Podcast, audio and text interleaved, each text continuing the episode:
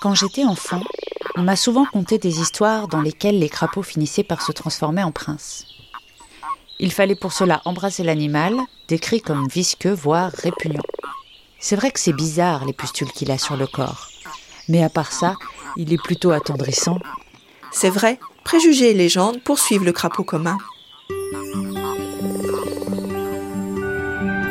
Rêve de nature sauvage, saison 3.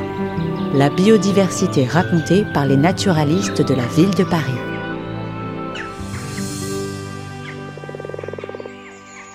À cause d'un physique considéré par certains comme disgracieux, le plus gros amphibien d'Europe est un animal terrestre à bien mauvaise image. Court sur pattes, massif et trapu, le crapaud commun possède une peau parsemée de taches sombres, épaisses et verruqueuses, tirant vers le brun et parfois le vert olive.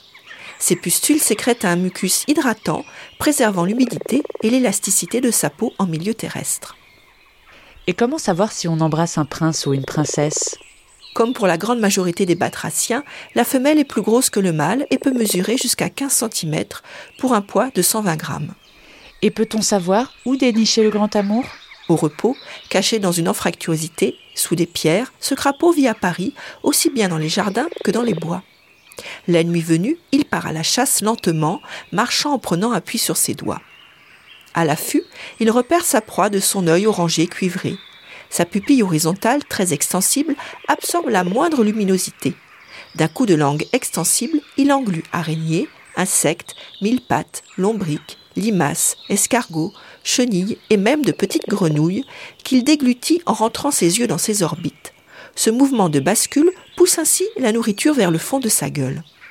Par son régime alimentaire, le crapaud commun joue un rôle important dans l'écosystème du jardin en régulant un certain nombre de populations de petites bêtes parfois trop abondantes.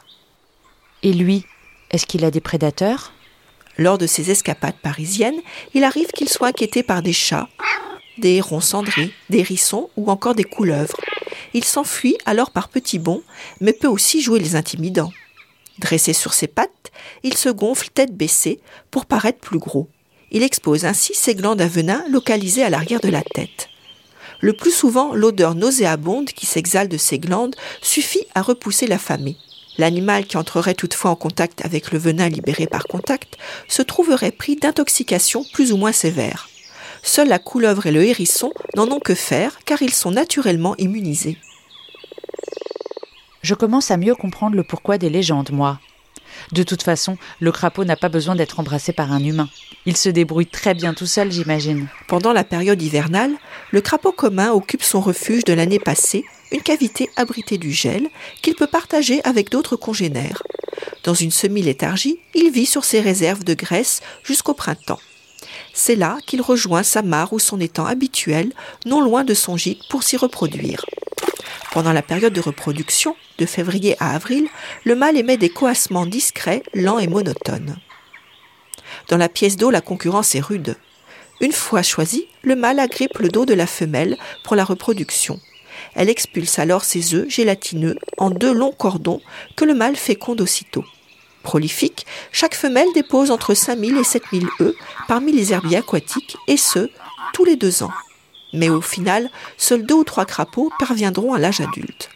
Trois semaines plus tard, une larve sans yeux sort d'un œuf pour se transformer petit à petit en tétard, avec l'apparition d'une longue queue, d'une bouche munie de cinq rangées de dents et de deux yeux.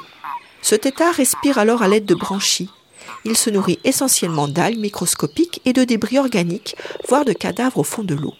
Au fil du temps, la queue disparaît de même que les branchies. Les quatre membres se développent et les dents tombent. Trois mois plus tard, la métamorphose est achevée. Le tétard s'est transformé en petit crapaud. Ses poumons fonctionnels, il quitte le milieu aquatique pour vivre sur Terre comme un adulte. C'est donc bien un batracien, et pas un prince. Alors pas de bisous. Le crapaud commun est une espèce protégée en France. Il est donc interdit de détruire, manipuler, capturer les œufs et adultes, mais aussi de dégrader son milieu de vie.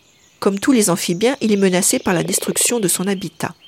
La multiplication d'abris, bois morts, souches, tas de pierres bien exposés, non loin de zones humides, permet son maintien. l'arrêt de l'usage des biocides comme la création de zones humides à Paris, bassins, mares, lacs, étangs, eaux closes végétalisées, fossés humides ou nous, favorise l'accueil et la reproduction de la faune aquatique et semi-aquatique dont les amphibiens. Toutefois, une maladie infectieuse fatale due à un champignon nommé la chytride, détectée dans la capitale en 2011, menace les amphibiens. Elle se développerait en raison des modifications de conditions environnementales comme les changements climatiques, la pollution ou encore l'introduction d'espèces porteuses de ce mal. Tout écosystème est un milieu complexe à l'équilibre fragile qui peut à tout instant être rompu.